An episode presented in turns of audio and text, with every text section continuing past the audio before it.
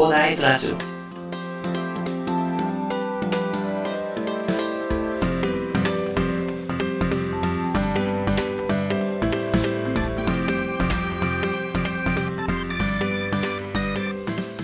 はい。おはようございます。こんにちは。こんばんは。コーダです。この番組ではですね、一級建築士、ブロガー、ポッドキャスター、誠実デザイナーの私がですね、日々の活動を通して、サラリーマンの方が楽しく生きるために役立つ情報をお話しさせていただいております。いつも聞いていただきありがとうございます。さて、本日は11月20日金曜日ということですね、えー皆さんですね、1週間お疲れ様でした。どんな1週間でしたでしょうかまあ私はですね、まあ仕事はちょこちょこ片付けてですね、えーずっと Kindle 書いてましたかね。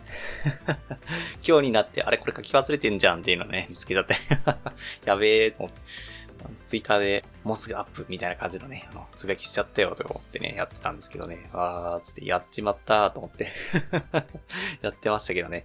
まあ、今からですね、表紙もデザインしてね、あとは不足している事項ですね、書いてね、まあやっていこうと思いますね。まあ今週、来週中ぐらいにはね、あの出版したいと思いますね。ちょっとですね、結構時事ネタ書いちゃったんでね、かなりね、えー早く出さないといけないなと思ったんですけどね、結構2、3週間ぐらいかかっちゃってますね。まあ初めての Kindle っていうことでね、ちょっとちょこちょこやってますかね。まあブログを毎日書いてた時よりも、やっぱり筆のスピードはね、やっぱり遅くなっちゃってますね。やっぱりこれ、訓練しないとちょっと衰えちゃいますね。まあこれからも文章はね、Kindle っていうことで、えーどんどん書いていこうと思いますが、まあ本日お話しさせていただきたいのはですね、まあ住宅ローンに人生を左右されるなというお話ですね。なんでこの話をしようかと思ったっていう話なんですけど、幻冬者さんから出ているゴールドオンラインってやつですね。なんか、ゴールドオンラインすごいな。まあそれでね、まあ人気記事っていうことでピックアップされてたのがですね、年収1500万円の仲良し夫婦、無茶すぎた。住宅ローン月額で撃沈ということでね、うんすごいタイトルですね。もうこれ、つる気満々ですね。まあ、そうですね。これのすごい、まあタイトルのね、内容を見てね、私は完全に釣られたんですけどもね、はい。これの内容を見てですね、あまあ、これまでもですね、住宅ローンっていうのがですね、まあ、10年程度で家の価値とローン残高が逆転してしまうよっていう話もしてきたんですけど、まあ、ただですね、家に対する考え方っていうのは様々でですね、まあ、友達とこれ話してて感じたんですけど、まあ、資産、私は結構お金の面でね、まあ私お金好きなんで、皆さんどうですか？お金好きですか？私が好きです。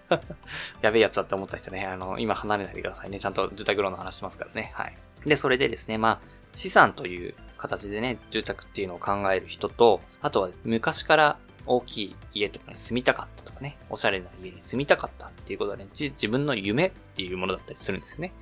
なので、その幸せのため、自分の夢のためにローンを組んでる人もいらっしゃると。まあ資産で買う人もいれば、そういう夢のためにね、住宅ローンを組む人もいるというところで、まあ幸せのためにローンを組むという方も多いということでね。まあ、そういうその住宅ローンで組んで価値が逆転しちゃうよっていう話とかそういうことじゃなくて、まあ家を買いたいというところでね、まあそんな方たちもいらっしゃるというところがあるんですけど、まあそんな方がその将来住宅ローンの支払いに困った時に、まあせっかくの夢なのでね、嫌な人生のね、一番高い思い出で嫌な思いをしてほしくないというところでね、そういう風な時に困った時にですね、非常に役に立つ情報が紹介されてたということでね、この記事の内容をね、紹介させていただこうかなと思いました。まあこれ私の解釈も入っているのでね、えーぜひね、皆さん、気になる方はですね、この幻冬者さんのですね、年収1500万円の仲良し夫婦、無茶すぎた住宅ローン月額で撃沈っていうのをね、リンク貼っときますんで、そこにいただければと思います。で、まあ、ざっくり解説するとですね、まあ、自営業で裕福だった家庭のためですね、あの、毎月25万円の高額な住宅ローンの支払いを行っていた。すごいですね。毎月25万円。うん私の手取り、手取りで、手取りがない。私の手取り全額でほぼ支払いですね。こんなローン多分一生組めないな。まあ、組まないけど。で、まあ、それでですね、自営業だったんですよね。自営業で、まあ、うまくいってたと。っていうところで高額な住宅ローンの支払いを行っていたというところなんですね。で、どうやら旦那さんの方がね、あの、まあ、100%の、まあ、生活費、旦那さんの収入で100%生活費を賄ってたというところで、まあ、奥さんの方は、ま、趣味程度に医療教室を、ま、開いたりとか、そんな感じだったみたいですね。ただ、その旦那さんがですね、認知症になってしまったと。なんか感情を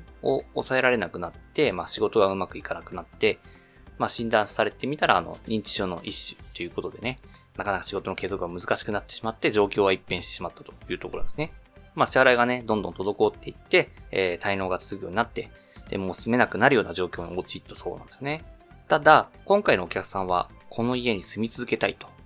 やっぱりね、昔からの夢で、すごい愛着がある家というところで、まあ住み続けたいという要望があったんですよね。ただ、通常であれば、その抵当権設定されていた住宅ローン、まあ住宅ローンを組むんでね、まあ銀行とかが抵当権としてね、えー、家の、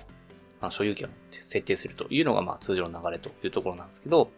まあその抵当権があるのでね、普通に考えれば金融機関に差し押さえられて、まあ、競売にかけられて、で、結局競売の金額っていうのは高が知れてるのでね、その金額の差額の借金をね、あの、返していくという流れになってしまいそうだったっていうところなんですけど、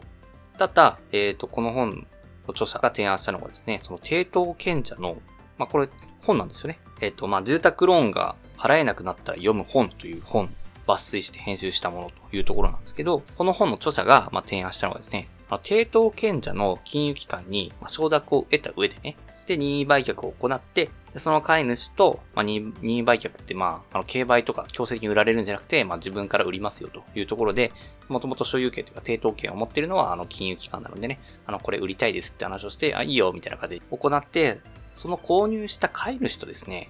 今度賃貸借契約を結ぶという方法により、住み続けながらもですね、住居費を下げることに成功ということでね、あの、皆さんちょっと私今一気に言いました。あれですね、ちょっと私、まあ、一気に行き過ぎましたね。詳しく説明するとですね、まあ、金融機関に売りたいですっていうのをまず言います。で、金融機関から OK が出て、で、今度、売却に進みますと。で、売却に進んで、で、まあ、売却に進んだら買いたいっていう人が来ますよね。で、買いたいっていう人が来て、まで、そこで、じゃあこの金額で売りますっていうので、で、売買の契約が成立すると。で、通常であれば、あの、売った側はですね、その家を出てですね、飼い主さんに家をね、渡さないといけないんですけれども、所有権だけを渡して、で、それで、今度買った人にですね、この家に住まわせてくださいということで、まあ、賃貸ですね。賃貸の契約をすると。っていう交渉をしたみたいですね。で、これが、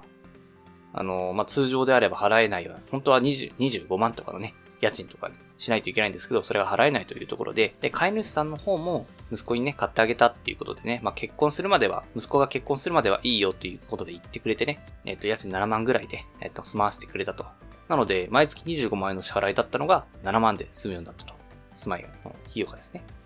っていうことで、まあ、住めるようになったということなんですよね。なので、こういう風な形でね、住宅ローンでね、支払いが滞ってしまって、ね、家を出なきゃいけなくなるような状態に陥ることっていうのが、まあ、結構ね、最近はいろいろニュースとかにもなっててね、いろいろ事例も出てきているようですね。なんか住宅ローンの支払いもね、73歳だったかな ?73 歳までが平均でかかるという話があったりするので、で、まあ、それで結構困る人っていうのがこの今後出てくると思うんですよね。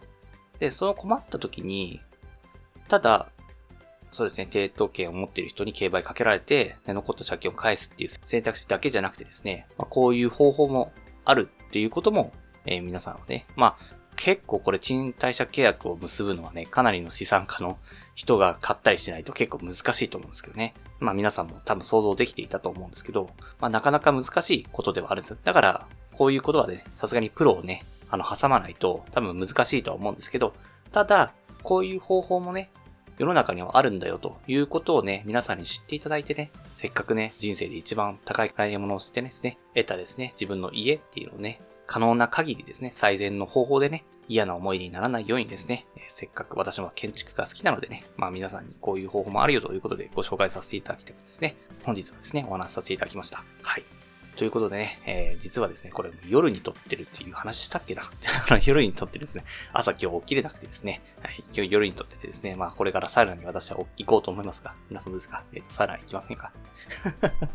まあ別に私はサウナのね、あの回し物じゃないので別にいいんですけど、はい。まあそんな感じで私は、えー、花金っていうのをね、今日は楽しんでいきたいと思いますし、えー、これからですね、住宅ローンに困った方、えー、こういう話もあるんだよということで、なんかこうだよ、あんなこと言ってたな、みたいな感じでね、頭の片隅に置いていただいて、えー、これからの人生をね、あの楽しく生きていっていただけたらなと思いまして、本日お話しいただきました。最後にお知らせだけさせてください。この番組ではですね、皆さんが困っている悩みとか話してほしい内容など随時募集しております。コメント欄や Twitter の DM などでどしどし送ってください。Twitter とかのリンクは概要欄に貼っておきます。それでは今回はこんな感じに終わりしたいと思います。このような形で皆さんの耳だけで役立つ情報をゲットできるように死に物狂いで情報をゲットして毎日配信していきますので、ぜひフォロー、コメントのほどよろしくお願いいたします。では、最後までお付き合いいただきありがとうございました。本日も良い一日をお過ごしください。それでは。